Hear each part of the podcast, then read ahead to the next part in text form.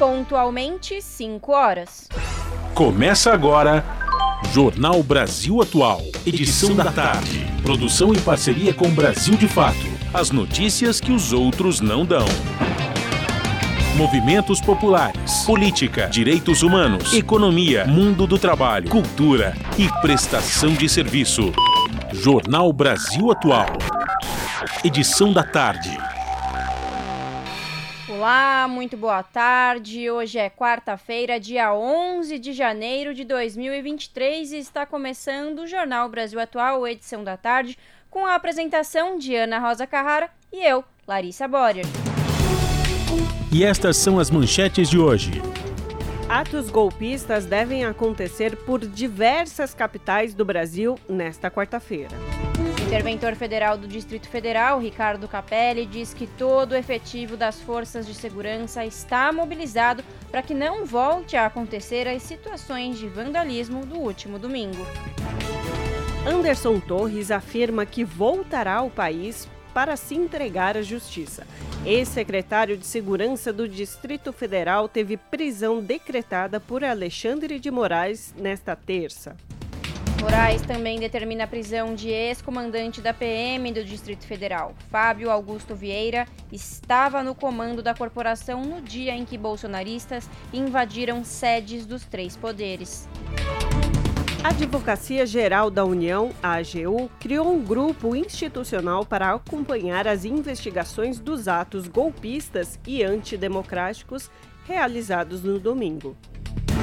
Polícia Federal desmente boato bolsonarista sobre suposta morte de idosa detida. Mesmo detidos, golpistas seguem com acesso a celulares e espalham mentiras pelas redes sociais. Margarete Menezes, ministra da Cultura, anunciou que é estudada a possibilidade de se criar um memorial sobre os atos golpistas do último domingo. São 5 horas, mais 2 minutos pelo horário de Brasília. Participe do Jornal Brasil Atual por meio dos nossos canais. No Facebook, facebook.com barra Rádio Brasil Atual. No Instagram, arroba Rádio Brasil Atual. No Twitter, arroba RA Brasil Atual. Ou no WhatsApp, o número é 11 96893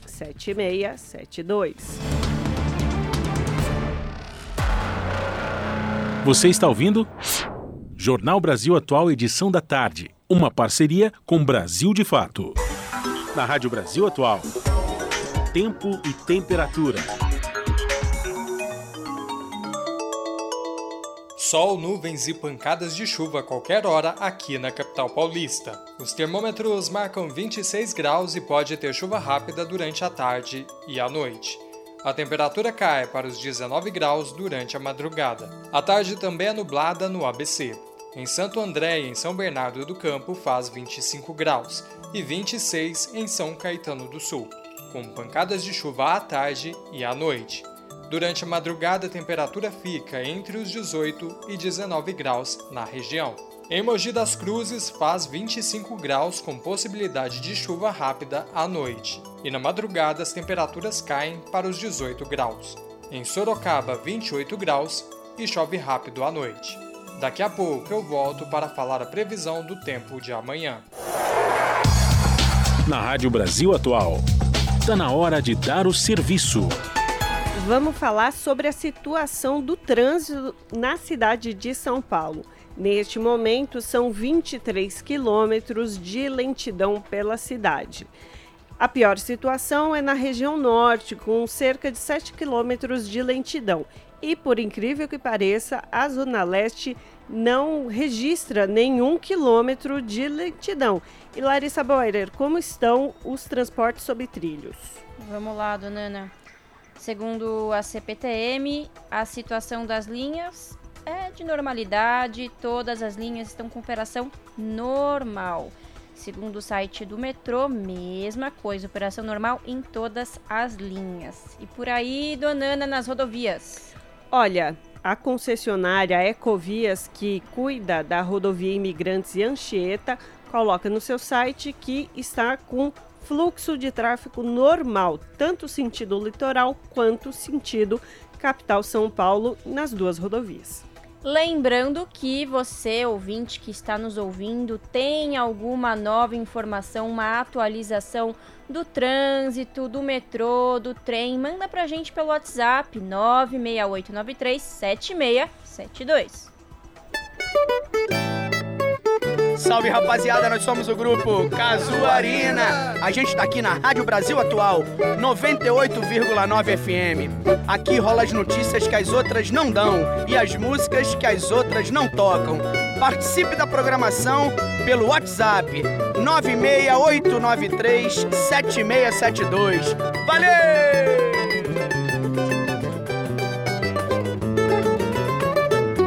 O som no WhatsApp não fica muito bom, né, senhor?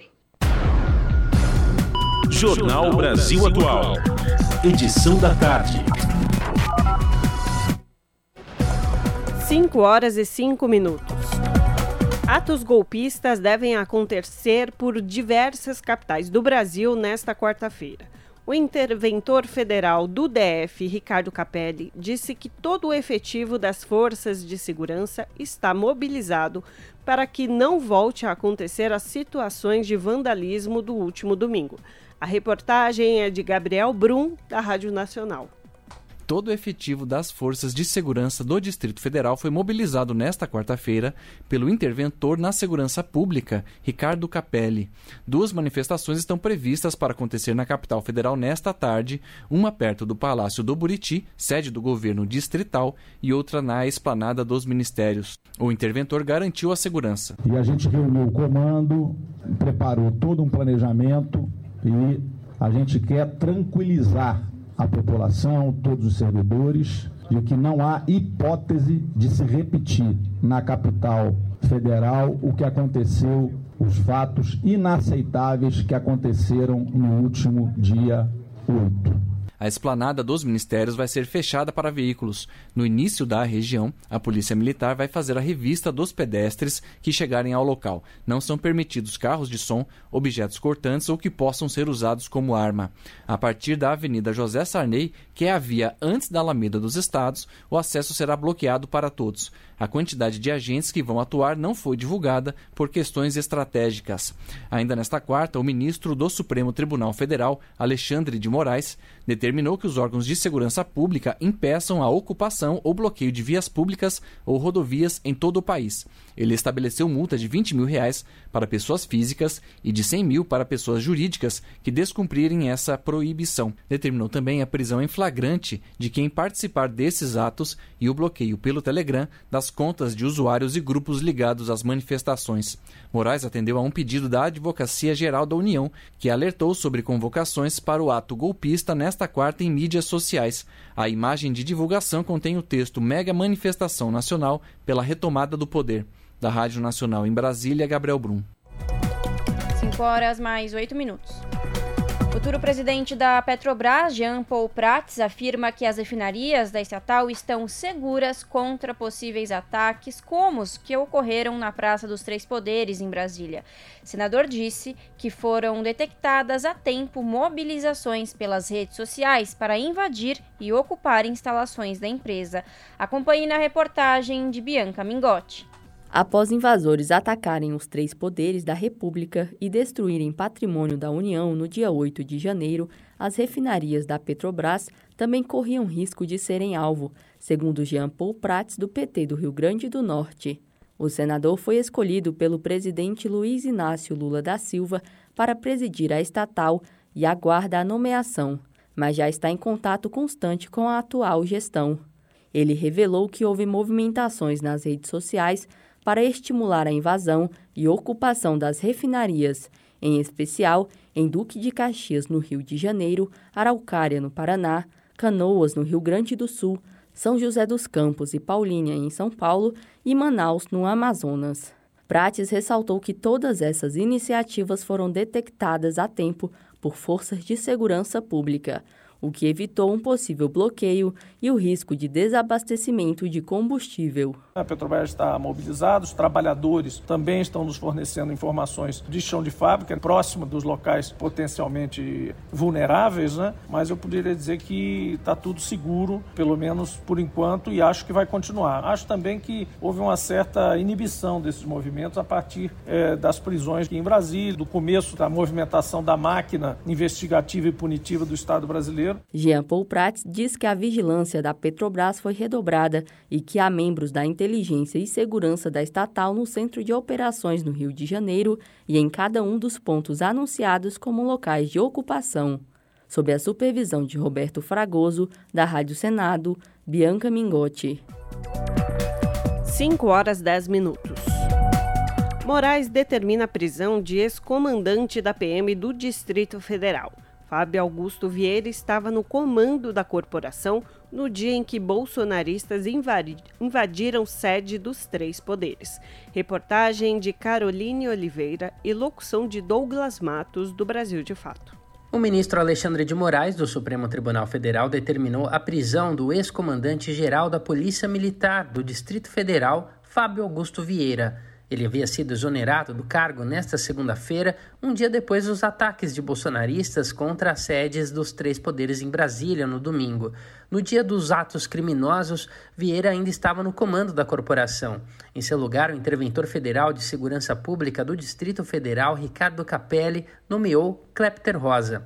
Capelli afirmou que a manifestação golpista só foi possível devido a uma, abre aspas, operação de sabotagem fecha aspas, nas forças de segurança locais. O ministro da Justiça, Flávio Dino, atribuiu ao governo do Distrito Federal a responsabilidade pelos atos dos criminosos. Na decisão de Moraes, que afastou o governador Ibanês Rocha do MDB por 90 dias, o ministro afirmou que os agentes públicos, atuais e anteriores, que continuarem a se portar dessa forma, pactuando, segundo suas palavras, covardemente com a quebra da democracia e a instalação de um estado de exceção no Brasil, serão responsabilizados. De São Paulo, da Rádio Brasil de Fato, com reportagem de Carolina Oliveira. Locução: Douglas Matos. Nesta terça-feira, o Senado aprovou o decreto presidencial que determina intervenção federal na segurança pública do Distrito Federal até o dia 31 de janeiro. A medida foi tomada pelo presidente Luiz Inácio Lula da Silva no último domingo, após os ataques golpistas em Brasília. Antes de passar pelo Senado, o decreto havia sido aprovado pela Câmara dos Deputados na segunda-feira. Mais detalhes na reportagem de Júlia Pereira. Em sessão extraordinária e semipresencial, o Senado aprovou nesta terça-feira o decreto presidencial que determina a intervenção federal na segurança pública do Distrito Federal. A votação foi simbólica, sem a contagem dos votos de cada parlamentar, mas oito senadores se posicionaram de forma contrária à medida, incluindo o filho do ex-presidente da República, Flávio Bolsonaro, do PL do Rio de Janeiro. O relator da proposta foi o presidente da Comissão de Constituição, Justiça e Cidadania, o senador Davi Alcolumbre, do União do Amapá. A presente matéria é uma medida excepcional, dura, mas necessária face os atos gravíssimos de vandalismo ocorridos no domingo aqui no Distrito Federal, que infelizmente todos presenciaram permeada pela completa desordem. Sim, desordem pública e insegurança para toda a população. Busca-se recuperar a ordem pública do Distrito Federal, tendo em vista que as forças de segurança pública do Distrito Federal foram ineficazes no trabalho de impedir, coibir e reprimir os ataques conduzidos e orquestrados diga-se de passagem, com antecedência e previsibilidade. O decreto foi uma resposta do presidente da República, Luiz Inácio Lula da Silva, aos ataques ocorridos em Brasília no último domingo, em que golpistas invadiram e depredaram as sedes dos três poderes em Brasília. O decreto foi assinado por Lula no próprio domingo, mas precisava ser ratificado pelo Congresso Nacional. A Câmara dos Deputados aprovou o texto na noite da segunda-feira, também em votação simbólica. Com o decreto, a segurança pública do Distrito Federal fica sob responsabilidade do secretário executivo do Ministério da Justiça, Ricardo Capelli, até o dia 31 de janeiro. Antes da avaliação da matéria pelos parlamentares, o presidente da Casa, senador Rodrigo Pacheco, do PSD de Minas Gerais, fez um pronunciamento repudiando os ataques. Essa minoria golpista, e não há outro nome, não irá imposto à vontade por meio da barbárie, da força e de atos criminosos. Essa minoria extremista será identificada um a um, investigada e responsabilizada, assim como seus financiadores, organizadores e agentes públicos dolosamente omissos. Durante a sessão, os parlamentares discursaram a favor da criação de comissões para apurar os ataques em Brasília.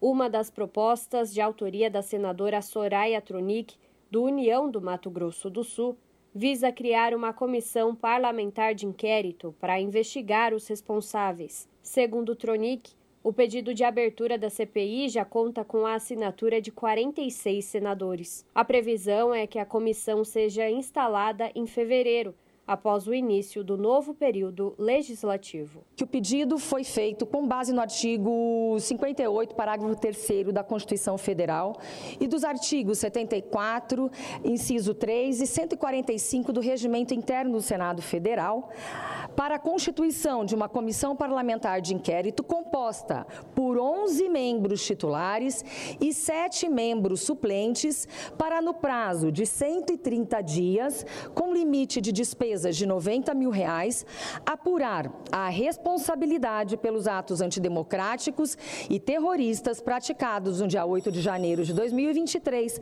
por grupo de pessoas que invadiu e depredou os prédios do Congresso Nacional, do Supremo Tribunal Federal e do Palácio do Planalto. No mesmo sentido, o senador Osmar Aziz, do PSD do Amazonas, propôs a instalação de uma comissão externa para acompanhamento das iniciativas jurídicas da Advocacia do Senado e da Polícia Legislativa sobre os ataques de vandalismo praticados no Congresso Nacional no dia 8 de janeiro. O senador Alessandro é delegado de carreira, o senador Contarato é delegado de carreira que pode acompanhar esses inquéritos e nos manter informados sobre aquelas pessoas que, em ato terrorista, é, depredou os três poderes. É, sugerir, estou sugerindo a senadora Elisiane também, eu acho que uma comissão de cinco senadores, e aí é, são sugestões, se for acatada pelo plenário, é lógico, porque o dia 8 é uma data para não ser esquecida, senhor presidente. Não é aquelas datas que as pessoas não vamos esquecer. Dia 8 de janeiro de 2023 é uma data para ser lembrada daqui a 100 anos. Júlia Pereira, Rádio Brasil Atual e TVT. 5 horas e 18 minutos. Pelo menos três torres de transmissão de energia, duas em Rondônia e uma no Paraná, foram derrubadas desde o último domingo, segundo a Agência Nacional de Energia Elétrica, a ANEEL. As empresas concessionárias relataram indícios de vandalismo e sabotagem nas instalações. Em nenhum dos casos houve interrupção do fornecimento de energia na região. O Coletivo Nacional de Eletricitários, o CNT, CNE, que representa trabalhadores da categoria em todo o país, cobrou medidas do Ministério de Minas e Energia. A CNE solicita ao Ministério que, abre aspas, tome as providências necessárias para determinar as empresas concessionárias de energia elétrica que mantenham a, vi a vigilância e a prontidão quanto a eventuais interrupções no sistema e as autoridades policiais que redobrem as investigações sobre eventuais planos de sabotagem sobre o sistema elétrico brasileiro. 5 horas e 9 minutos. Anderson Torres afirma que voltará ao país para se entregar à justiça. Ex-secretário de Segurança do Distrito Federal teve prisão decretada por Alexandre de Moraes nesta terça. A reportagem é de Daniel Lamir, do Brasil de Fato. O ex-secretário de Segurança Pública do Distrito Federal, Anderson Torres, anunciou nesta terça-feira, dia 10, que voltará ao Brasil para se entregar à justiça. A informação foi postada na conta pessoal do Twitter de Torres, que também é ex-ministro da Justiça de Jair Bolsonaro do PL. Em duas postagens publicadas na sequência, ele afirma que está certo de que, em suas palavras, a verdade prevalecerá. Ele escreveu também que sempre pautou suas ações pela ética e pela legalidade e que acredita na justiça brasileira e na força das instituições. Torres teve sua prisão determinada pelo ministro do Supremo Tribunal Federal, Alexandre de Moraes, também nesta terça. A justificativa para a prisão é omissão no episódio dos ataques terroristas de bolsonaristas em Brasília no último domingo, dia 8.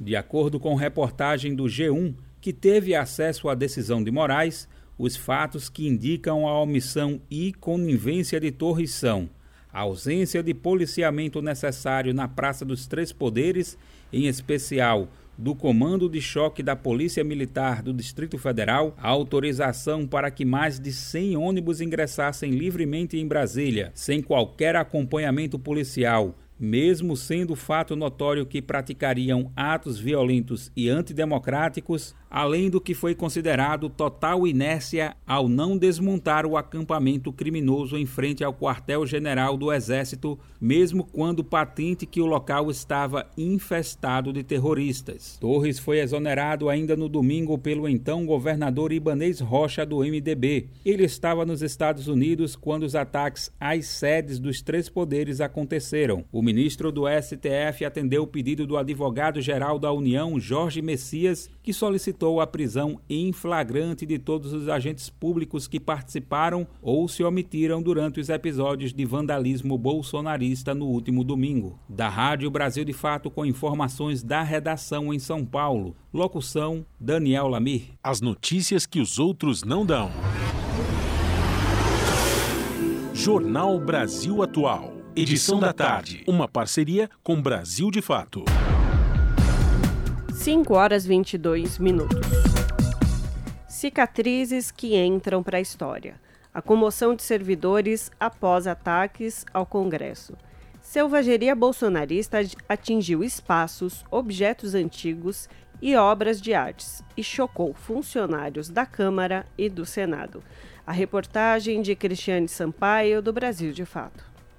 Após os ataques extremistas que abalaram os prédios principais dos três poderes em Brasília, o clima entre servidores públicos do Congresso ainda é de desgosto e tristeza. Os milhares de trabalhadores que atuam nos prédios seguem contabilizando os prejuízos e lamentando o rastro de destruição que ganhou os holofotes e correu o mundo. O cenário de guerra deixado pelo grupo de bolsonaristas fanáticos comoveu, por exemplo, o recém-aposentado Alan Silva. Ele deixou as funções no final do ano passado, depois de 10 anos à frente do Museu do Senado e após quatro décadas como funcionário público da instituição. Silva diz lamentar profundamente a destruição de móveis, gravuras, pinturas, tapeçarias, vidraças com elementos históricos e outros bens atacados pelos terroristas. A própria fachada do nosso prédio é assinada pelo Oscar Niemeyer. Então, o palácio em si já é uma obra de arte que foi depredada com pedras, com paus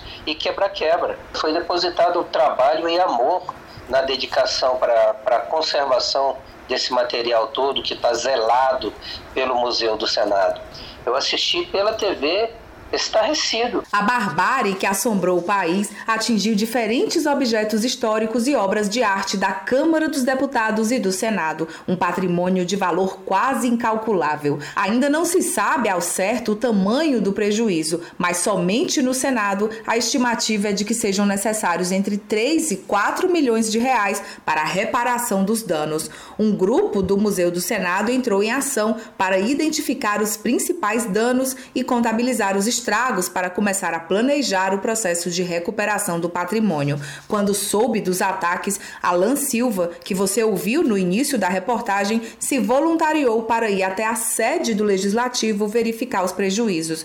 O aposentado afirma que o museu tem um laboratório próprio e conta com colaboradores que irão auxiliar na restauração dos bens. Ele acredita no sucesso do trabalho a ser desempenhado pelos especialistas, mas pontua que alguns sinais tendem a permanecer. Então, quando você pega uma linha dentro de uma tapeçaria, por exemplo, e a rasga com uma faca, você vai fazer uma emenda na, na, na, na tapeçaria. Quando você quebra um mobiliário de madeira, quando você vai restaurar, a fissura ela pode até ser ocultada, mas o móvel fica mais fragilizado. Qualquer interferência de restauração é uma interferência agressiva. Nós procuramos fazer interferências mais sutis, que são a conservação. A restauração é um último passo quando o dano está feito e para você recuperar pelo menos a dignidade, dignidade ou a forma da sua peça, você entra com um processo cuidadoso de recuperação.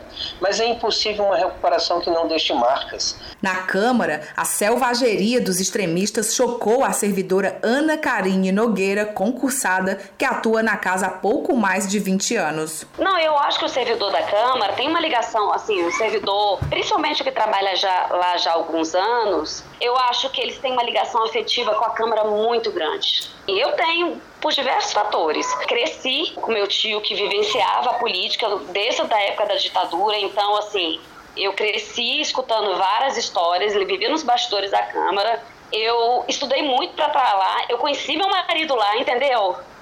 Eu gosto do trabalho que eu realizo, eu me sinto assim, apesar dos pesares, eu acho que eu faço de alguma forma uma contribuição para a sociedade. Foram várias, várias revoltas ontem, sabe? Ana Karine afirma que a tristeza aumenta quando ela associa o ocorrido no domingo a episódios anteriores vividos por pessoas que trabalham ou transitam pelo Congresso. A servidora narra que há cerca de um mês, por exemplo, por conta de uma manifestação golpista que interditou uma das entradas da Câmara, ela viveu momentos de tensão. Porque havia poucos manifestantes, um número pequeno, mas eles eram agressivos. Foi um dia que eles até agrediram dois parlamentares e alguns servidores. E o segurança o policial legislativo não deixou pegar meu iFood, porque ele falou assim, é, tá perigoso, eles estão agressivos. Até que eu insisti, insisti, insisti, e aí eu eu fui, ele foi me, tipo, me escoltando, assim, sabe? Para a servidora, o incidente de domingo demonstra a inoperância das forças de segurança, especialmente as do governo do Distrito Federal, diante do caos previamente anunciado. De Brasília, da Rádio Brasil de Fato, Cristiane Sampaio. 5 horas 27 minutos. Os ataques terroristas de apoiadores do ex-presidente em Brasília causaram danos não só aos prédios públicos, mas à história do país. Obras de arte de nações estrangeiras ao Brasil foram covardemente vandalizadas, mas a resposta das instituições democráticas é algo inédito. É a primeira vez que a extrema-direita é condenada pela democracia brasileira. Confira na reportagem de Camilo Mota. No último domingo, um grupo de bolsonaristas invadiu a Praça dos Três Poderes em Brasília e vandalizaram as principais casas da democracia. Além dos prédios dos poderes legislativo, executivo e judiciário, obras de arte e presentes de chefes de Estado à nação brasileira de valor inestimável foram vandalizados e destruídos de forma covarde e até o momento cerca de 1.500 pessoas já foram presas. Linhas de investigação traçam a identidade dos golpistas e a origem do financiamento das viagens e ataques à democracia. Mas a resposta dada de forma contundente por personalidades e as lideranças dos três poderes foi algo inédito na história do país. Supremo Tribunal Federal, governadores, dentre eles apoiadores declarados de Bolsonaro, e o próprio procurador da República, que ignorou mais de 100 pedidos pedidos de impeachment contra Bolsonaro se uniram em Brasília com o presidente Lula. Todos de braços dados desceram a rampa do Planalto e caminharam até o Palácio do STF, o mais vandalizado pelos golpistas. E é a primeira vez que o Estado Democrático de Direito condena a extrema-direita no Brasil, algo inédito, mas que só aconteceu com o avanço do radicalismo no mundo como afirma o professor de Relações Internacionais e sociólogo James Onig. Estamos diante de uma verdadeira ameaça é, global. Nós estamos diante de ameaças à ordem institucional e principalmente à ordem democrática.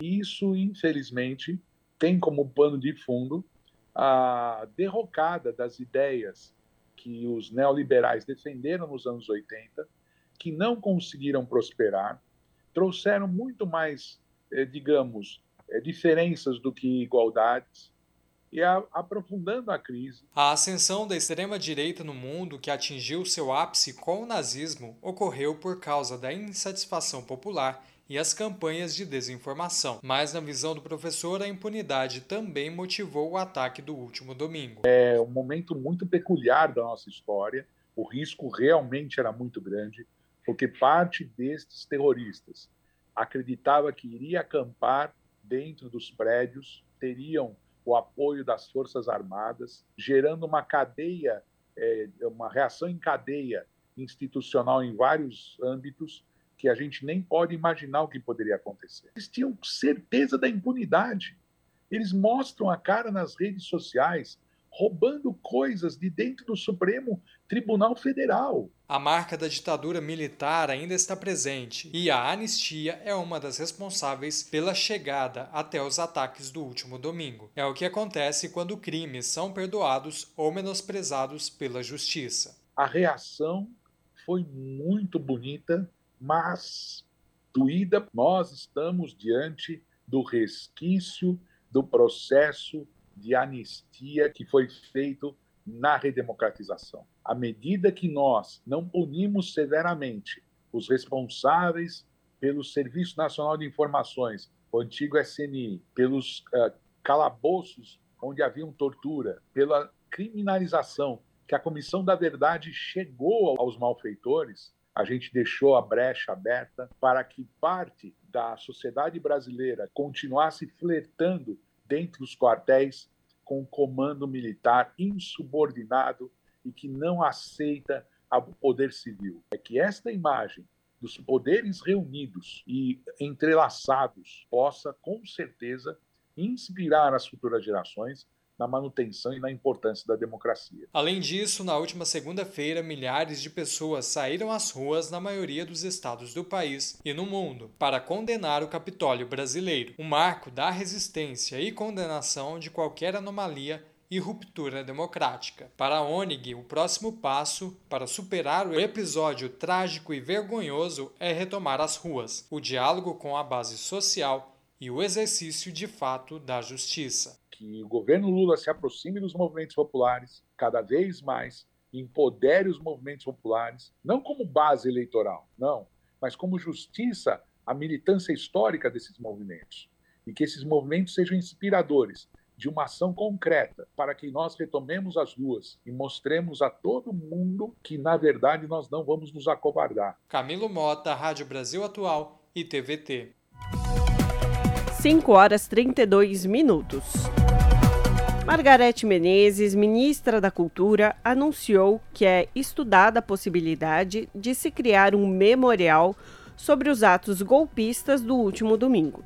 A ministra ainda disse que a avaliação total dos danos e prejuízos deve ser finalizada na quinta-feira. A reportagem é de Cariane Costa, da Rádio Nacional.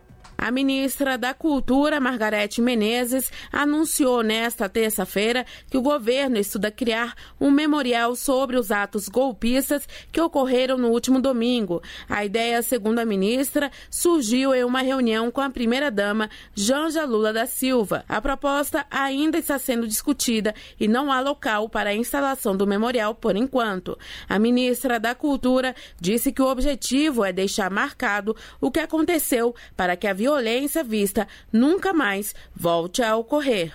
Isso é um tesouro do povo brasileiro, isso é um pertencimento da nação, do Estado, e que precisa ser respeitada a sua integridade. Então, a violência é muito desrespeitosa e profunda. E esse memorial é para a gente deixar marcado isso, para que nunca mais possa acontecer outra violência desse nível, né? Com a memória, com o intocável, que é a nossa democracia. Margarete visitou o Palácio do Planalto, sede da Presidência da República, e o Supremo Tribunal Federal para avaliar os prejuízos milionários causados aos prédios. Segundo a ministra, a estimativa de danos ainda está sendo levantada e deve ser finalizada na quinta-feira.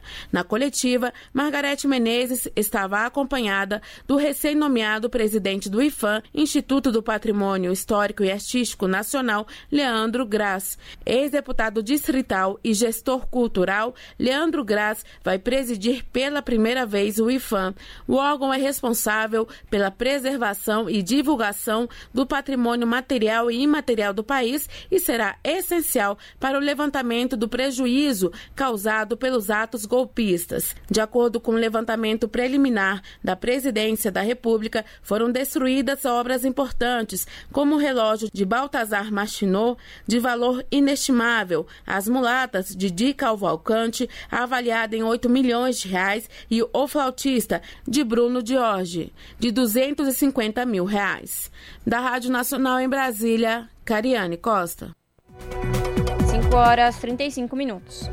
Empresário preso em ato golpista recebeu 24 milhões de reais em contratos com o governo federal. Com sede em Brasília, a empresa presta serviços de limpeza, jardinagem, coparia e segurança. Com reportagem de Igor Carvalho e Paulo Motorim, a locução é de Talita Pires, do Brasil de Fato.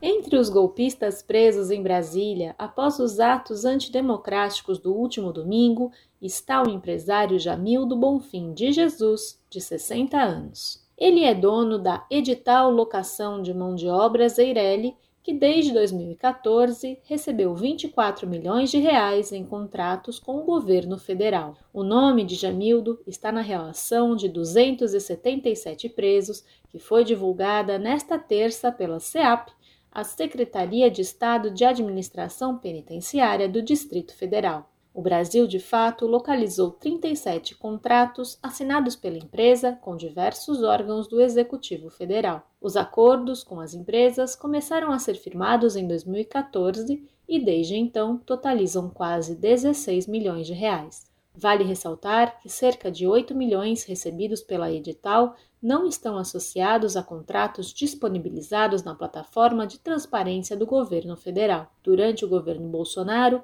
foram pelo menos 11 contratos assinados, todos entre 2020 e 2021, somando aproximadamente 2 milhões de reais. Dois deles foram firmados com o Ministério da Saúde e os outros 11 com o Ministério da Justiça e Segurança Pública. Outros três seguem em vigência assinados pelo Departamento Penitenciário Nacional para penitenciárias nacionais em Mossoró e Campo Grande. Os serviços oferecidos variam entre a disponibilização de mão de obra de profissionais de limpeza, jardinagem, coparia e segurança. Fundada em agosto de 2009 e com capital social de 400 mil reais, a Edital tem sede no Cruzeiro Velho, região administrativa de Brasília. Em seu perfil no LinkedIn, Jamildo Bonfim de Jesus se apresenta como contador. A SEAP do Distrito Federal não divulgou os crimes que os 277 presos foram enquadrados. O que se sabe é que foram detidos após uma tentativa de golpe de Estado no último domingo, orquestrada e executada por grupos bolsonaristas em Brasília. Os golpistas invadiram a Praça dos Três Poderes e depredaram o Palácio do Planalto, o Congresso Nacional e o Supremo Tribunal Federal. Além da estrutura física dos prédios, os bolsonaristas danificaram mobiliário e obras de arte, além de terem furtado armas, computadores, celulares e outros equipamentos. Em nota divulgada, a Polícia Federal informou que dos 1.500 golpistas detidos no acampamento em frente ao quartel-general do Exército, 527 foram presos. Os demais foram liberados. O Brasil de Fato tentou contato com a edital Locação de Mão de Obras Eireli nos contatos disponíveis em seu registro, mas ninguém atendeu às chamadas. A defesa de Jamildo Bonfim de Jesus não foi localizada para comentar a reportagem. Caso seja feito algum retorno, a matéria será atualizada. De São Paulo, da Rádio Brasil de Fato, com reportagem de Igor Carvalho e Paulo Motorim, Talita Pires. Nosso contato agora é com a Clara Assunção, que é repórter do portal redebrasilatual.com.br. Boa tarde, Clara. Um prazer falar contigo. Boa tarde, Ana. O prazer é meu. E boa tarde também para nosso ouvinte, o nosso ouvinte que nos acompanha. Clara, me diz qual é o assunto que é destaque hoje no portal da rede. Ana, a gente aqui segue acompanhando as consequências da tentativa de golpe bolsonarista, mas hoje eu trago dados de um monitoramento digital realizado pela empresa de pesquisa e consultoria Quest, que foi divulgado nesta terça, mostrando que a popularidade na internet do ex-presidente Jair Bolsonaro atingiu o menor nível dos últimos quatro anos, após os atos de vandalismo de seus apoiadores ao Palácio do Planalto, ao Congresso e ao Supremo Tribunal Federal, STF, que marcaram o último domingo. Esse dado ele é medido pelo Índice de Popularidade Digital, o IPD, que é calculado por meio de um algoritmo de inteligência, de inteligência artificial que, que coleta e processa 152 variáveis de plataformas como Twitter, Facebook, Instagram, YouTube e Google. E nessa métrica, eles consideram a fama do perfil, né, que é o número de seguidores, o engajamento, que são os comentários e curtidas por postagem, a mobilização, que são os compartilhamentos, a valência, que nesse caso indica a proporção de reações positivas e negativas, e o interesse, que seria o volume de buscas. E o Bolsonaro, nessa segunda-feira, após, portanto, os atos golpistas, registrou a marca de 21 pontos dentro de uma escala que varia de 0 a 100. Para o nosso ouvinte comparar, Ana, até sábado, né, antes da ação dos vândalos, o desempenho do ex-presidente estava na casa dos 40 pontos, sendo que em 7 de outubro do ano passado, que era entre o primeiro e o segundo turno das eleições, o Bolsonaro chegou a atingir o pico da sua popularidade nas redes, que foi de 88,1 pontos. E a avaliação é que essa queda no indicador de popularidade mostra que o saldo dos atos terroristas foi negativo para o ex-mandatário em um terreno que é muito caro para ele, que é o virtual. O Felipe Nunes, que é diretor da Quest, professor da Universidade Federal de Minas Gerais, a UFMG, e cientista político, ele comentou sobre esse resultado em sua conta no Twitter, onde ele explicou que o, se o objetivo dos atos terroristas que a gente acompanhou do domingo era atingir a governabilidade do presidente Lula, na verdade o que aconteceu foi que os atos atingiram a credibilidade do bolsonarismo. E isso, segundo ele, vai dificultar inclusive o trabalho da oposição ao governo Lula, já que, já, é, já que ela está sempre associada a esses eventos de vandalismo, Ana. E, Clara, nesse derretimento aí do Bolsonaro nas redes sociais, na internet, que é o campo que ele, como você disse, ele tinha maior força, né, de maior importância para ele, o que, que a gente pode avaliar que ele mais perdeu, então? O monitoramento identificou que o Bolsonaro ele se desidratou principalmente no quesito valência, que eu comentei que é a proporção entre comentários negativos e positivos.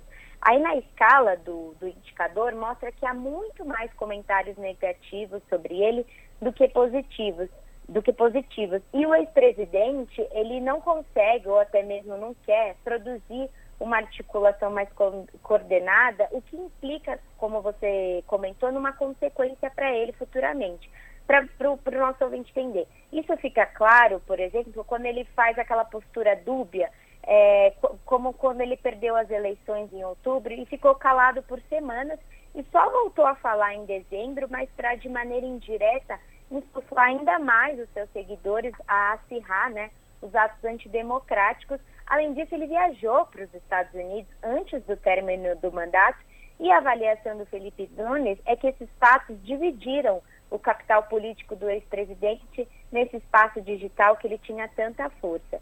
Ele até resumiu é, que os dados do monitoramento digital divulgados hoje mostram que o Bolsonaro perde um ativo que foi importantíssimo para ele na presidência da República, que era esse espaço nas redes sociais. Então, o que a gente conclui, Ana, é que a base bolsonarista hoje ela está rachada e que dividir essa base, inclusive, é, ela indica perda para o potencial mobilizador do Bolsonaro como uma voz da extrema-direita. Né? O diretor da Quest também lembra que todas as vezes ao longo da campanha eleitoral que o Bolsonaro radicalizou o discurso, a popularidade dele caiu. E agora que o nome dele vem sendo associado aos eventos terroristas em Brasília, ele acaba também prejudicado nessa seara digital. Mas, de toda forma, a gente aqui na Rede Brasil Atual segue acompanhando para entender os desdobramentos desse ato, desses atos né, de vandalismo que marcaram o domingo em todo o país, Ana. Perfeito, e a gente vai seguir de olho aí no portal para continuar acompanhando esse assunto. Para conferir essa reportagem completa e os outros conteúdos, é só acessar redebrasilatual.com.br. Muito obrigada, Clara, pelo seu contato com a gente hoje. Eu que agradeço, Ana, o espaço e até a próxima. Até! Falamos aqui com Clara Assunção no Jornal Brasil Atual. 5 horas 44 minutos. 45, virou, hein? Paulo Pimenta afirma que se as investigações chegarem a Bolsonaro, ele deve ser responsabilidade, responsabilizado. Reportagem de Cristiane Sampaio com locução de Daniel Lamir. A sucessão de fatos relacionados às investigações e medidas tomadas diante dos atos antidemocráticos deixou o cenário político do Brasil ainda mais efervescente. O ministro do Supremo Tribunal Federal, Alexandre de Moraes, determinou a prisão de dois então agentes de segurança pública do Distrito Federal. São eles Fábio Augusto Vieira, ex-comandante da Polícia Militar do Distrito Federal, e Anderson Torres, ex-secretário de Segurança Pública do DF. As novidades fizeram um cerco ao movimento golpista se fechar e chamarem a atenção para a possibilidade de as próximas medidas atingirem o ex-presidente da República. Jair Bolsonaro, do PL, é apontado no mundo político como principal incentivador das ações extremistas e responsável direto pela avalanche de destruição que vandalizou os prédios dos três poderes no domingo, dia 8.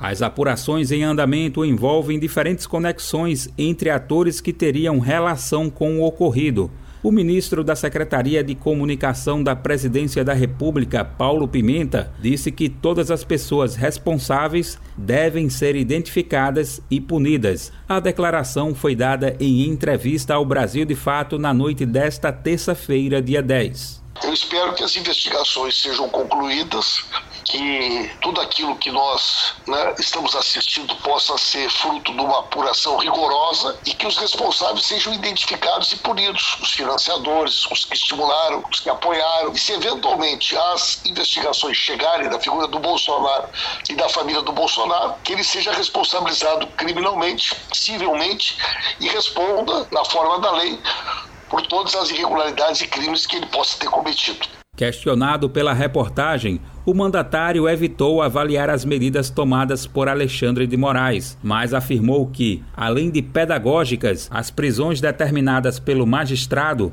ajudam a demarcar os limites necessários entre o que é considerado liberdade de expressão, oposição e o que é a ação organizada contra a Constituição Federal, a democracia e o funcionamento das instituições. O ministro Alexandre de Moraes é o responsável, tem autoridade para a condução dessa investigação e nós vamos aguardar o desdobramento da justiça. Não cabe ao Poder Executivo fazer julgamento sobre as decisões do Poder Judiciário. Nós vamos aguardar a apuração de todos os fatos e que possam ser explicados quando esse inquérito for concluído a real participação e comprometimento de cada um desses agentes públicos. O ministro Paulo Pimenta também comemorou a articulação que ocorre desde segunda-feira, dia 9, entre Lula e diferentes outros interlocutores do ambiente político governamental e institucional. O presidente se reuniu com chefes de demais poderes, comandantes das Forças Armadas e os 27 governadores.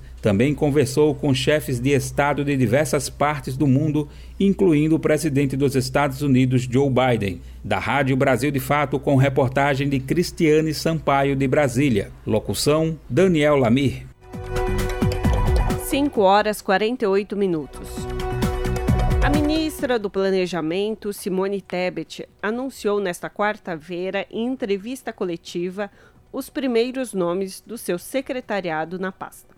A lista é formada por cinco nomes, sendo duas mulheres, mas nenhum negro ou negra. Na semana passada, TEPT informou que pretendia montar uma equipe com diversidade na pasta, mas também declarou que estava, entre, aspas, difícil levantar mulheres pretas para trabalhar em Brasília. Fecha aspas. Ela explicou na ocasião que mulheres pretas geralmente são arrimo de família, ou seja, sustentam a casa, com isso fica difícil tirá-las das suas cidades. Ainda segundo a ministra, o salário oferecido no ministério não é bom o suficiente para encorajar a mudança. Simone Tebet reconheceu a ausência de pessoas não brancas no discurso em que apresentou a equipe. Os nomes anunciados para a pasta são Gustavo Guimarães, secretário executivo, Paulo Bijos, na Secretaria de Orçamento Federal, Leane Lemos, na Secretaria de Planejamento, Renata Amaral, na Secretaria de Financiamento Externo e Integração Nacional, e Sérgio Firpo, na nova Secretaria de Monitoramento e Avaliação de Políticas Públicas. Você está ouvindo? Jornal Brasil Atual, edição da tarde. Uma parceria com Brasil de Fato. 5 horas e 50 minutos. Além do Sem Anistia, MST e MTST dizem que combate ao fascismo exige mobilização permanente. Para os movimentos, esta direita precisa ser freada com organização popular e responsabilização por atos como do dia 8. Quem traz as informações é a repórter Gabriela Moncal, do Brasil de Fato. Para dois dos maiores movimentos populares do país, as premissas para combater a extrema-direita brasileira estão definidas. São elas demonstração de força nas ruas, vigilância e auto-organização permanente enraizada na sociedade. Os apontamentos são do MST, Movimento dos Trabalhadores Rurais Sem Terra, e o MTST, Movimento dos Trabalhadores Sem Teto. Apesar da derrota de Bolsonaro nas urnas, os movimentos se deparam com uma considerável mobilização de direita extremista no país. Foram 58 milhões de votos dados a Bolsonaro. Além disso, os episódios de acampamentos na frente de quartéis e os bloqueios de rodovias. Já no último dia 8, em Brasília, os golpistas invadiram e depredaram os prédios dos três poderes. Em reação, na segunda-feira, dia 9, atos em defesa da democracia levaram dezenas de milhares de pessoas às ruas em pelo menos 56 cidades. A mobilização democrática foi convocada pelas frentes Povo Sem Medo, Brasil Popular e Coalizão Negra por Direitos.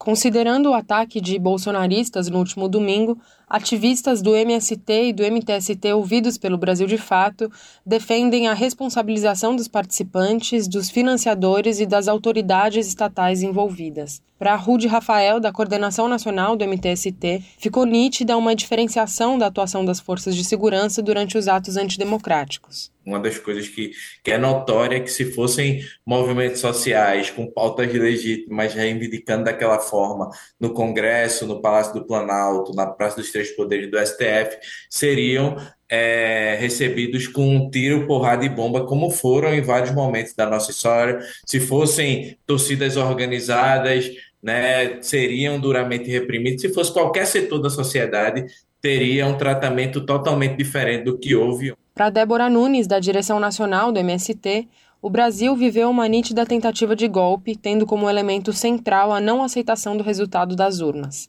Ela destaca a importância do movimento na defesa da democracia.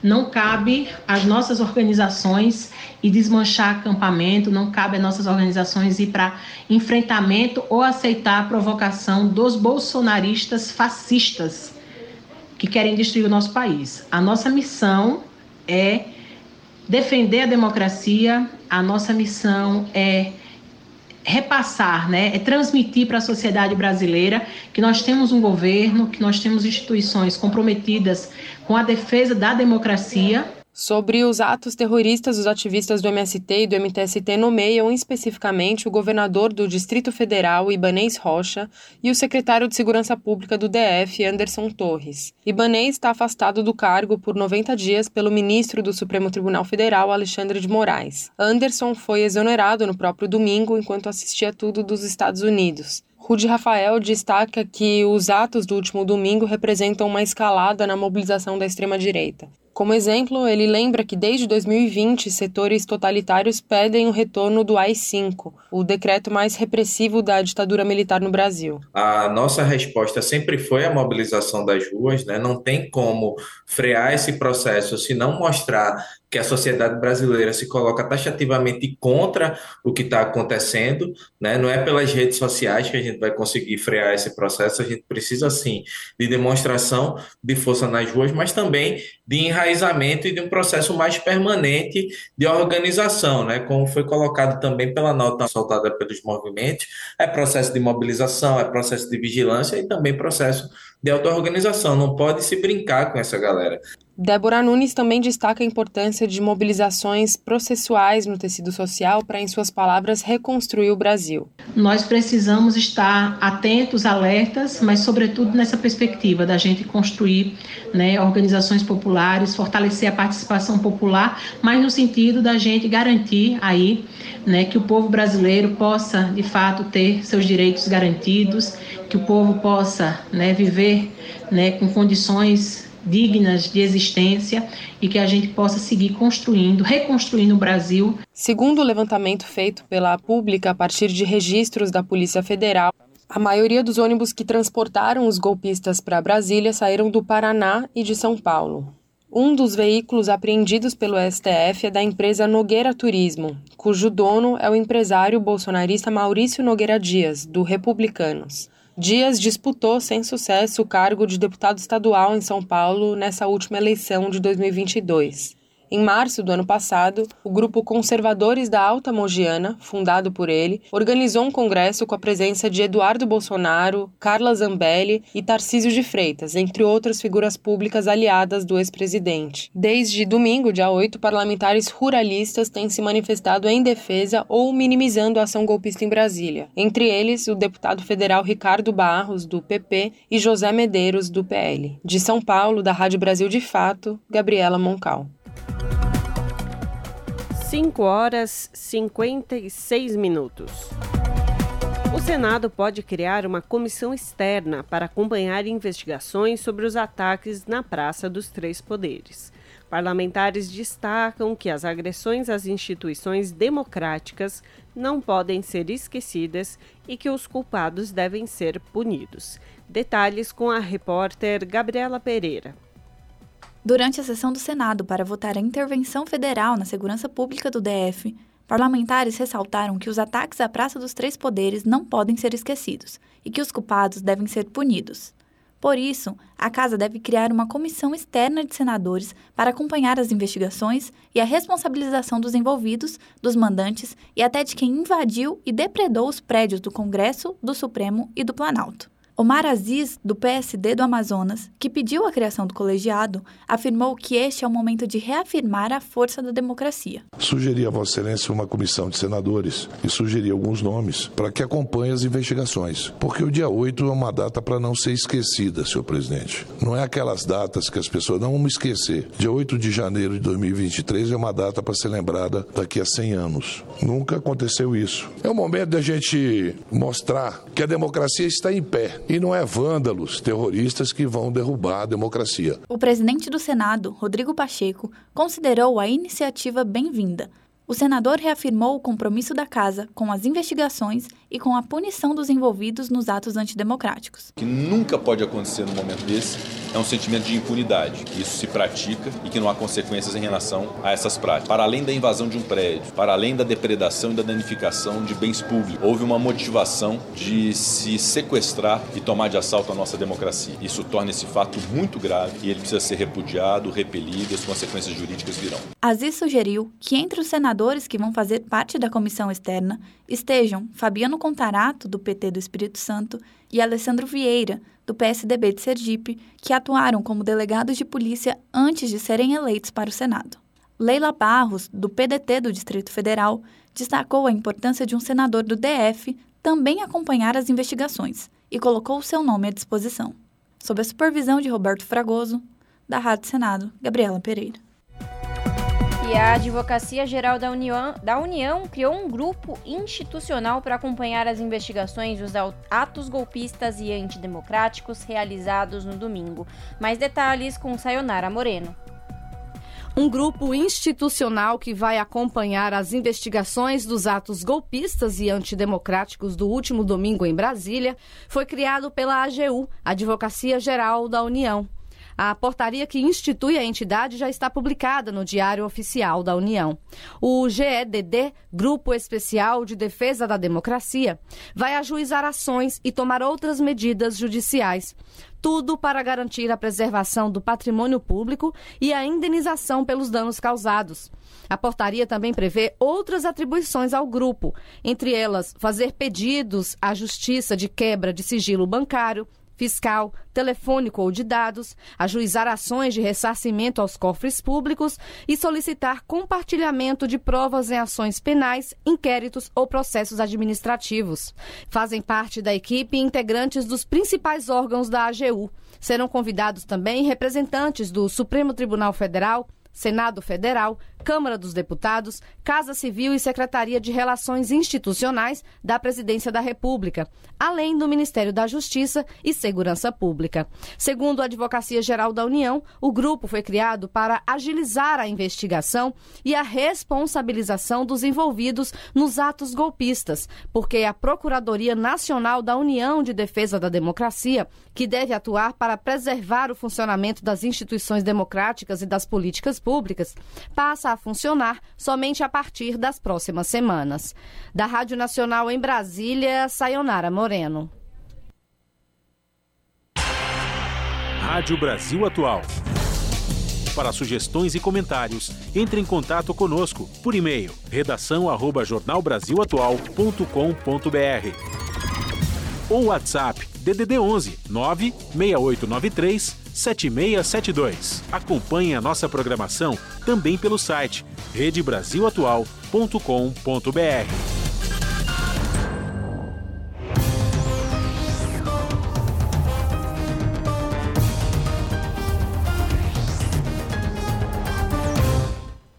Seis horas e um minuto e chegou o momento de fazer conexão com a redação do seu jornal para saber quais são os destaques desta quarta-feira, que começa logo mais às 19 horas lá na TVT, canal digital 44.1 ou também pelo canal do YouTube, youtube.com/redetvt. Com ela, a apresentadora e minha xará, Ana Flávia Quitério. Ana Flávia, quais são os destaques de hoje? Olá, Ana e Lares, uma excelente noite a vocês e a todos os ouvintes da Rádio Brasil Atual.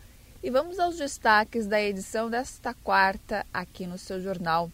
Olha, só de falar inflação alta, salário baixo, desemprego em fome, dá um arrepio, não é mesmo? São realidades, né? É a realidade do brasileiro ultimamente. É sobre isso que nós vamos falar. A tragédia brasileira tem nome, viu? Governo Bolsonaro.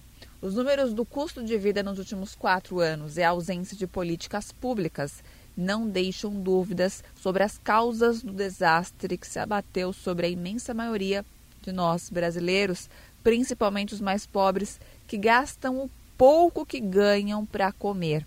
Para vocês terem uma ideia do que eu estou falando, vamos falar em números. A inflação no ano passado, em 2022, fechou em 5,79%. Ela superou o teto da meta pelo segundo ano seguido. E essa alta, ela foi puxada principalmente pelo preço dos alimentos. E olha, produtos como a batata e a cebola tiveram alta, pasmem, de 100%. O alto custo da comida fez aumentar então a fome no Brasil. Claro, tem um aumento, a gente está falando de dois alimentos cebola e a batata, mas outros também tiveram aí é, preço significativo. E claro, quem ganha pouco tem que escolher às vezes entre pagar uma conta de consumo, por exemplo, como energia ou água, isso se tem um saneamento básico onde moram, ou comer, né? E para amenizar esse problema, o MTST ele criou cozinhas solidárias, que é uma ideia boa, ajudou muita gente, principalmente na época da pandemia, e vamos falar também sobre isso. Outro assunto em atos realizados hoje em todo o Brasil, os petroleiros eles defenderam a importância da defesa da democracia e lançaram um manifesto contra o terrorismo golpista na Petrobras. Nos últimos dias, para quem acompanhou, né? refinarias elas enfrentaram tentativas de ocupação por parte de grupos terroristas que visavam atrapalhar o abastecimento de combustíveis no país. Bom, também tivemos atos, né? A Federação Única dos Petroleiros e seus sindicatos filiados também organizaram manifestações é, no sul, no Rio Grande do Sul, de onde o repórter Guilherme Oliveira ele traz todo a, o acompanhamento da manifestação que aconteceu na refinaria Alberto Pasqualini, né, conhecida como a Refap, que fica no Rio Grande do Sul. E para finalizar, trabalhadores da enfermagem vão conversar com o governo Lula para garantir o pagamento do piso salarial da categoria. Foi aprovado no ano passado pelo Congresso e suspenso pelo Supremo Tribunal Federal. A ministra da Saúde, Nízia Trindade, já afirmou que implementar o novo piso nacional da enfermagem é uma prioridade. Bom, esses foram os destaques desta quarta aqui no seu jornal, mas lembrem-se, pontualmente às sete da noite comigo vocês conferem outras reportagens completas no seu jornal. Bom programa, Lares e Ana. Beijão grande para todo mundo e eu aguardo todos vocês, hein? Até lá. Jornal Brasil Atual, edição da tarde. Uma parceria com Brasil de Fato.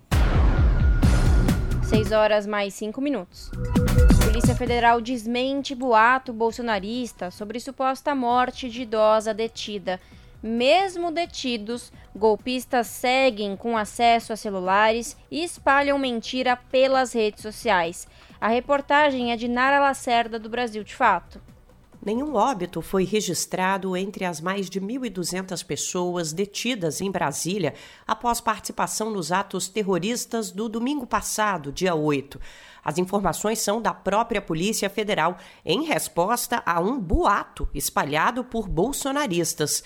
A fake news tomou as redes sociais nessa segunda-feira, dia 9, e dizia que uma idosa teria passado mal e falecido no ginásio da Academia Nacional da Polícia Federal na capital do país.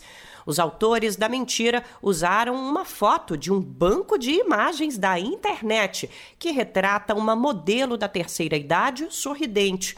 Nos textos que acompanham a mentira pelas redes, os terroristas chegam a chamar as instalações da Polícia Federal de campo de concentração e informam que a suposta mulher, identificada apenas como idosa, teria 77 anos. Há ainda uma nota de falecimento circulando pela internet que diz que a vítima inventada teria sentido dores e muita sede. Com um apelo para que a mensagem corra ao mundo, o texto foi traduzido para o inglês com diversos erros e também não identifica a mulher. Apesar dos sinais explícitos de que a informação se tratava de fake news, a deputada federal Bia Kisses, do PL do Distrito Federal, repercutiu a mentira em plenário. Na noite da segunda-feira, ela fez um discurso na Câmara dos Deputados dizendo lamentar a morte da idosa desconhecida. Kisses chegou até mesmo a dizer que o suposto óbito teria sido confirmado pela Ordem dos Advogados do Brasil no Distrito Federal. Depois de ser desmentida, ela voltou atrás e afirmou que cometeu um equívoco. A deputada acusou o governo federal e a PF de maus tratos e violações aos direitos humanos contra os terroristas detidos. No entanto, após uma visita da OABDF ao local, não foi constatado nenhum problema. Representantes da instituição observaram que todas as pessoas presas continuavam, inclusive com acesso a telefones celulares. Algumas chegaram a montar barracas dentro do ginásio. Foi garantido atendimento médico a quem está no local, com um posto de atendimento montado e uma sala foi liberada para consultas com advogados. De São Paulo, da Rádio Brasil de Fato, Nara Lacerda. Você está ouvindo? Jornal Brasil Atual, edição da tarde. Uma parceria com Brasil de Fato. 6 horas 8 minutos. Jornalista do Brasil de Fato Paraná é detido ao acompanhar despejo em Curitiba. Pedro Carrano acompanhava despejo da ocupação Povo Sem Medo desde as 6 horas da manhã. Polícia Militar impediu a entrada da imprensa. Confira mais detalhes na reportagem de Ana Carolina Caldas, do Brasil de Fato. O jornalista Pedro Carrano, do Brasil de Fato, foi detido na tarde desta terça ao acompanhar o despejo forçado da ocupação Povo Sem Medo no bairro Tatuquara, em Curitiba. Ele foi encaminhado para um batalhão da Polícia Militar. Como noticiado pelo Brasil de Fato Paraná, a Polícia Militar estava impedindo a entrada de jornalistas e advogados na ocupação. Em tentativa de conversa com a Polícia Militar, Carrano alegou que era direito da imprensa acompanhar a reintegração de posse. A polícia não acatou os pedidos e levou o repórter para o porta-malas da viatura, confiscando seu celular. O momento foi registrado. No vídeo postado nas redes sociais, é possível ver o momento em que o policial militar encerra o diálogo e afirma que irá retirar o profissional da ocupação. Em seguida, a população no local vaiou a atitude da PM. Vamos retirar. Podem retirar. Então, tá podem retirar. Eu, eu vou. Major, assim, ó. Eu não vou mexer. Podem me olha você. Podem me conduzir. Podem me conduzir. Eu tenho. É um absurdo fazer isso, é um absurdo contra a imprensa, contra o que estão fazendo aí, ó. O que é isso?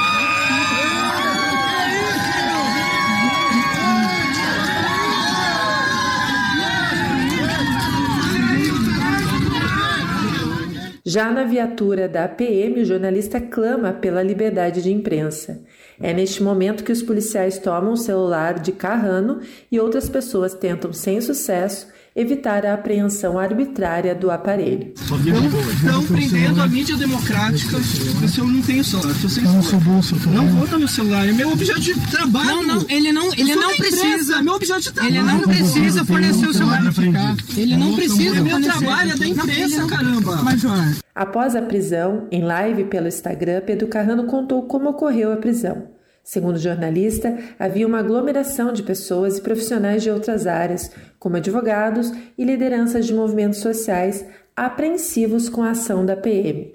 O major, no meio daquela confusão toda, aquele, várias pessoas, ele olha para mim e fala: Você não é para estar tá aqui, você tem que sair agora daqui. Naquele você... momento eu, eu senti pela minha consciência, pelo, pela situação daquelas famílias, pela arbitrariedade da situação, eu falei, não vou sair. Todos ali queriam saber qual seria o procedimento. Há pouquíssimos canais, seja do governo, seja da prefeitura, com as áreas de ocupação que a gente acompanha tanto. E daí essa situação, não há esses canais de negociação, não se esgota a negociação e em cima da hora vamos despejar no atropelo, vamos tirar a imprensa no atropelo, vamos tirar as entidades que querem apoiar no atropelo. É, não O Brasil de Fato Paraná acompanha o despejo na ocupação Povo Sem Medo desde o início desta terça-feira.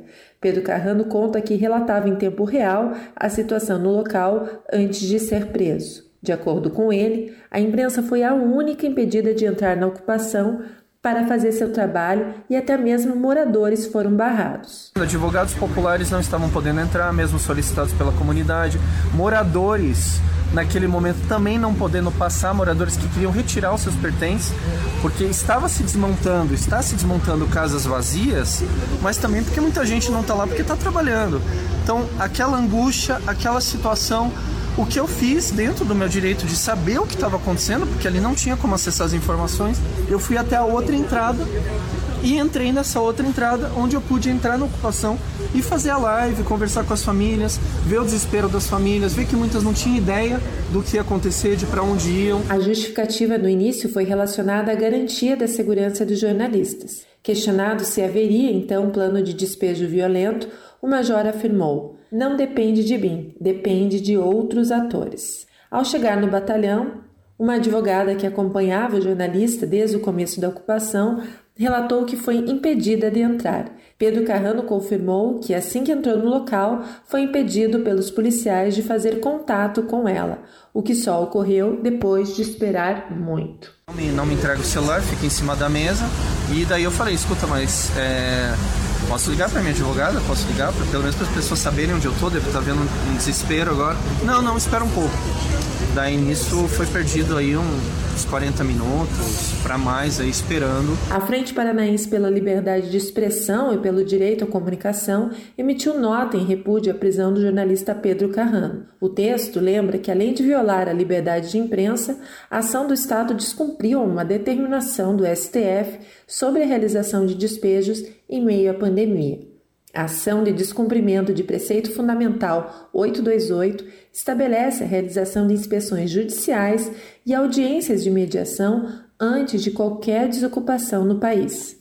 Em nota, o Sindicato de Jornalistas do Paraná também condenou o cesseamento do direito de trabalho dos profissionais responsáveis por levar informações seguras à população a entidade informou que cobra da Secretaria de Segurança Pública, da Polícia Militar e do Ministério Público ações urgentes para garantir a segurança e o direito de trabalho da categoria.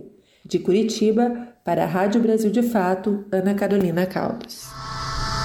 Você está ouvindo? Jornal Brasil Atual, edição da tarde. Uma parceria com Brasil de Fato. 18 horas mais 14 minutos.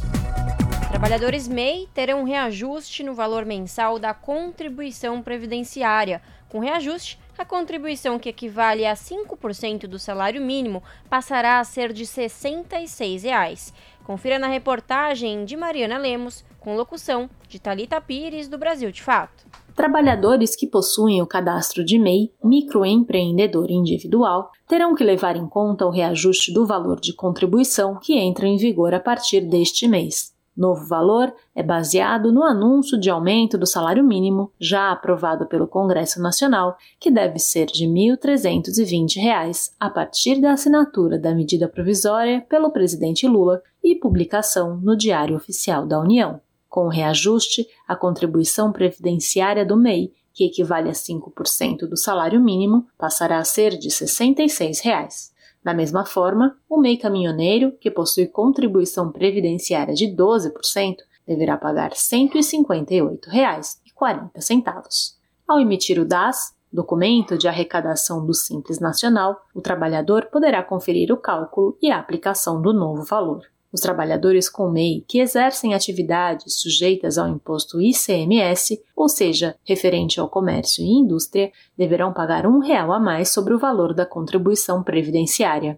Aqueles que exercem atividades onde se aplica o imposto ISS, ou seja, prestação de serviços, deverá pagar mais cinco reais. Trabalhadores que lidam com os dois impostos deverão somar R$ 6,00 ao valor da contribuição. A partir dessa conta, o valor a ser pago mensalmente por cada MEI girará em torno de R$ 67 a 72 reais. Já o MEI caminhoneiro pagará mensalmente entre R$ 159,40 e R$ 164,40. Vale ressaltar que o pagamento da guia do DAS, que possui vencimento no dia 20 de cada mês, permite que o trabalhador tenha acesso a direitos previdenciários como aposentadoria por idade, auxílio doença, aposentadoria por invalidez, auxílio reclusão, pensão por morte e salário maternidade. Da Rádio Brasil de Fato, com reportagem de Mariana Lemos, de São Paulo, Talita Pires.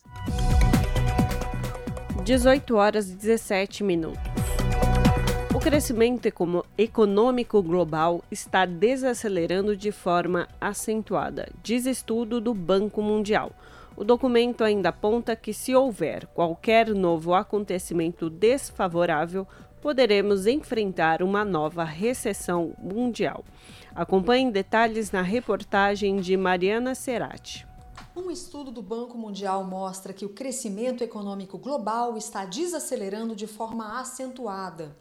Os motivos são inflação elevada, taxas de juros mais altas, redução dos investimentos e repercussões da invasão russa na Ucrânia.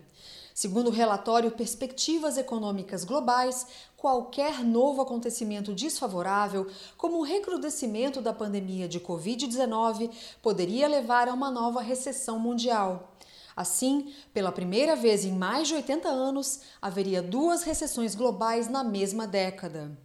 A economia global tem previsão de crescimento de 1,7% em 2023 e 2,7% em 2024. Já o Brasil deve crescer 0,8% em 2023. Isso por causa das altas taxas de juros, que restringem os investimentos, e das exportações, que vêm crescendo em ritmo mais lento. Para 2024, a estimativa é de 2%. Na África subsaariana, que abriga 60% dos pobres do mundo, espera-se que o crescimento da renda per capita seja, em média, de apenas 1,2% nos próximos dois anos. Essa taxa pode fazer com que os níveis de pobreza aumentem, em vez de cair. Em Angola, a média de crescimento para o período de 2023 a 2024 deve desacelerar para 2,8%, ante o crescimento de 3,1% no ano passado. A produção de petróleo se estabilizou, ajudando a melhorar a posição fiscal do país. Porém, espera-se que os preços mais baixos do petróleo, associados às medidas de consolidação fiscal para reduzir a dívida pública, pesem sobre os gastos do governo e limitem o crescimento econômico. Moçambique tem previsão de crescimento de 5%, impulsionado pelo aumento das exportações de petróleo e gás natural. Cabo Verde, por sua vez, é um dos pequenos países africanos que tem lutado com o aumento dos preços das importações e vem sendo prejudicado por fluxos mais lentos de remessas do exterior. A economia nacional deve crescer 4,8% em 2023. A estimativa de crescimento para Guiné-Bissau é de 4,5%. Para São Tomé e Príncipe, 2,1%. Na Guiné Equatorial, a economia deve contrair 2,6% em 2023. E fora da África, Timor-Leste tem previsão de crescimento de 3%. Do Banco Mundial para a ONU News, Mariana Serati. Você está ouvindo? Jornal Brasil Atual, edição da tarde. Uma parceria com Brasil de Fato. Brasil retoma demarcações de terras indígenas após quatro anos de paralisação. governo Lula vai homologar 13 terras indígenas. Entenda gargalos e desafios para a continuidade das demarcações. A reportagem é de Murilo Pajola, do Brasil de Fato. O recém-criado Ministério dos Povos Indígenas pretende encaminhar para a conclusão os processos demarcatórios de 13 terras indígenas nos próximos meses. Os territórios estão localizados nas regiões Norte, Nordeste, Centro-Oeste e Sul e já cumpriram todas as etapas da regularização, livres de entraves judiciais. Diante de conflitos pela terra, esses territórios aguardavam apenas a homologação por parte do executivo, até então refém da política anti-indígena do governo Bolsonaro, na prática, a homologação garante aos povos originários direitos plenos sobre a terra, a posse permanente e o uso exclusivo dos recursos naturais. Também viabilizam o acesso a políticas públicas e têm o papel de pacificar disputas violentas entre indígenas e não indígenas. Especialistas ouvidos pelo Brasil de Fato afirmam que as homologações inauguram um novo momento da política brasileira e são frutos de um grau sem precedentes de participação dos povos indígenas na atuação do Estado. O Ministério dos Povos Indígenas está sob o comando de Sônia Guajajara, do PSOL. Para Márcio Santilli, fundador do ISA, o Instituto Socioambiental, há uma novidade histórica com a mudança de políticas no setor. E isso é, na verdade, um, uma novidade histórica que a gente está tendo, então a gente está vivendo um momento de política indígena, né? mais do que de política indigenista, como se tinha no passado, em que são né, lideranças indígenas legítimas, reconhecidas no âmbito do movimento, que passam a exercer essas funções de Estado. É uma novidade histórica. As medidas dão concretude à promessa de campanha feita por Lula de fazer cumprir os direitos constitucionais dos povos indígenas e são acompanhadas de mudanças importantes na FUNAI, que passou a se chamar Fundação Nacional dos Povos Indígenas e, pela primeira vez, é presidida por uma mulher indígena, Joênia Wapichana. A homologação das 13 terras indígenas havia sido sugerida pela equipe de transição do governo federal. A gestão Bolsonaro foi marcada pela completa paralisação da regularização de terras indígenas, conforme o então candidato havia prometido durante a campanha eleitoral de 2018. Para Márcio Santilli, a Constituição Federal foi descumprida durante a gestão anterior. O que, que estavam fazendo esses 13 processos de terras já demarcadas na gaveta e que não foram homologados? Na é verdade, quer dizer, isso é um explícito desejo de descumprir a Constituição.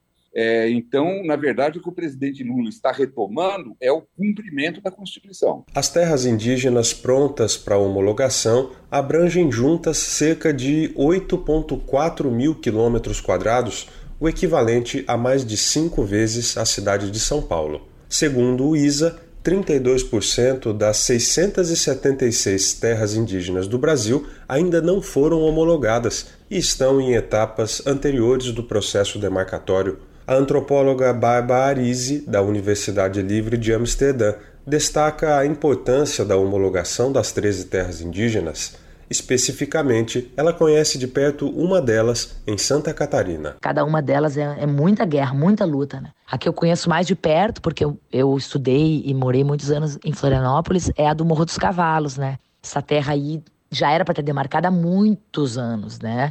E o estado de Santa Catarina é um estado extremamente anti-indígena, então é uma área muito importante, muito bom que vai, vai finalmente ser demarcada, né? O primeiro esforço demarcatório do governo Lula foi celebrado por Bárbara Arisi, mas ela aponta que regiões importantes ficaram de fora, como as terras Guarani-Kaiowá no Mato Grosso do Sul, que passam por uma escalada de conflitos e mortes de indígenas. Certamente, é, o Ministério dos Povos Indígenas vai se dedicar a tentar demarcar as terras diminutas do Mato Grosso do Sul, onde há os, os Guarani Caiová vêm sendo assassinados, né? Há muito tempo. Tomara que isso aconteça rápido, antes que os bandidos também se organizem do lado de lá, né? Que eles vão continuar tentando impedir, vamos ver. O novo governo encontrará desafios significativos para prosseguir com a agenda de regularização de terras indígenas. Muitas delas estão travadas por ações judiciais protocoladas por não indígenas que se consideram legítimos ocupantes das terras.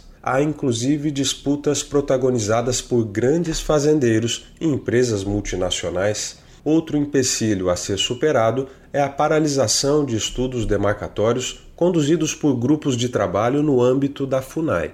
O déficit de servidores do órgão indigenista, que atingiu níveis críticos sob Bolsonaro, contribui para a morosidade desses procedimentos e nem sempre há estudos antropológicos prévios que atestem a presença ancestral indígena. De Lábrea, no Amazonas, para a Rádio Brasil de Fato, Murilo Pajola. Foi sancionada a lei que institui o dia 21 de março como o Dia Nacional das Tradições Africanas e Nações do Candomblé. Acompanhem com a repórter Carol Teixeira. O presidente Luiz Inácio Lula da Silva sancionou a lei que define o dia 21 de março como Dia Nacional das Tradições das Raízes de Matrizes Africanas e Nações do Candomblé. Inicialmente, o projeto estipulava que o dia comemorado fosse dia 30 de setembro. Entretanto, quando foi para a votação no Senado, Paulo Paim, do PT do Rio Grande do Sul, propôs que a data fosse alterada para o dia 21 de março. O dia 21 de março foi a data escolhida pela Organização das Nações Unidas para estabelecer o Dia Internacional contra a Discriminação Racial. A ocasião lembra o massacre de 69 pessoas negras que protestavam pacificamente contra o regime de segregação racial na África do Sul em 1960. O candomblé tem origem africana e aqui no Brasil começou na região Nordeste, nos estados da Bahia e Pernambuco. A religião se espalhou por todo o país e atualmente possui cerca de 3 milhões de praticantes.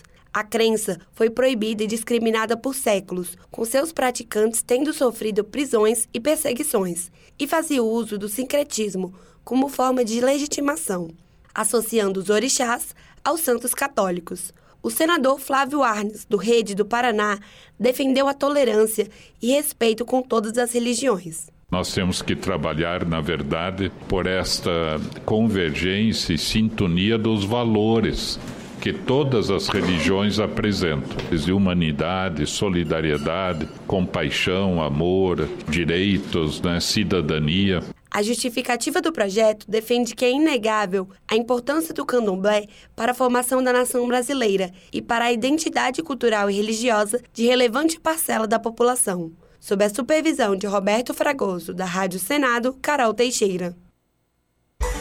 Na Rádio Brasil Atual, tempo e temperatura.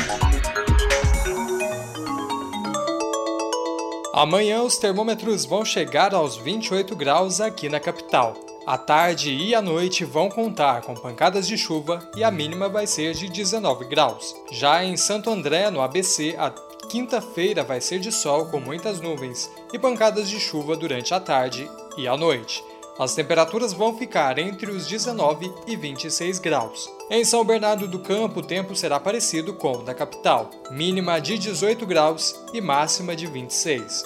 Também vai fazer sol com aumento de nuvens e pancadas de chuva durante a tarde e a noite. Em São Caetano do Sul, sol com muitas nuvens de manhã e pancadas de chuva durante o dia e a noite. As temperaturas vão ficar entre os 19 e 26 graus. E em Mogi das Cruzes a previsão se repete. Muitas nuvens de manhã e pancadas de chuva a qualquer hora. Os termômetros vão ficar entre os 18 e 26 graus. Em Sorocaba, sol com algumas nuvens e chuva rápida durante o dia e a noite. E termômetros vão ficar entre os 20 graus e 28 graus. Camilo Mota, Rádio Brasil Atual. E a gente termina aqui mais uma edição do Jornal Brasil Atual, edição da tarde. Fique agora com um papo com Zé Trajano e em seguida seu jornal com Ana Flávia Quitério. Amanhã estaremos de volta a partir das 5 horas. Tchau!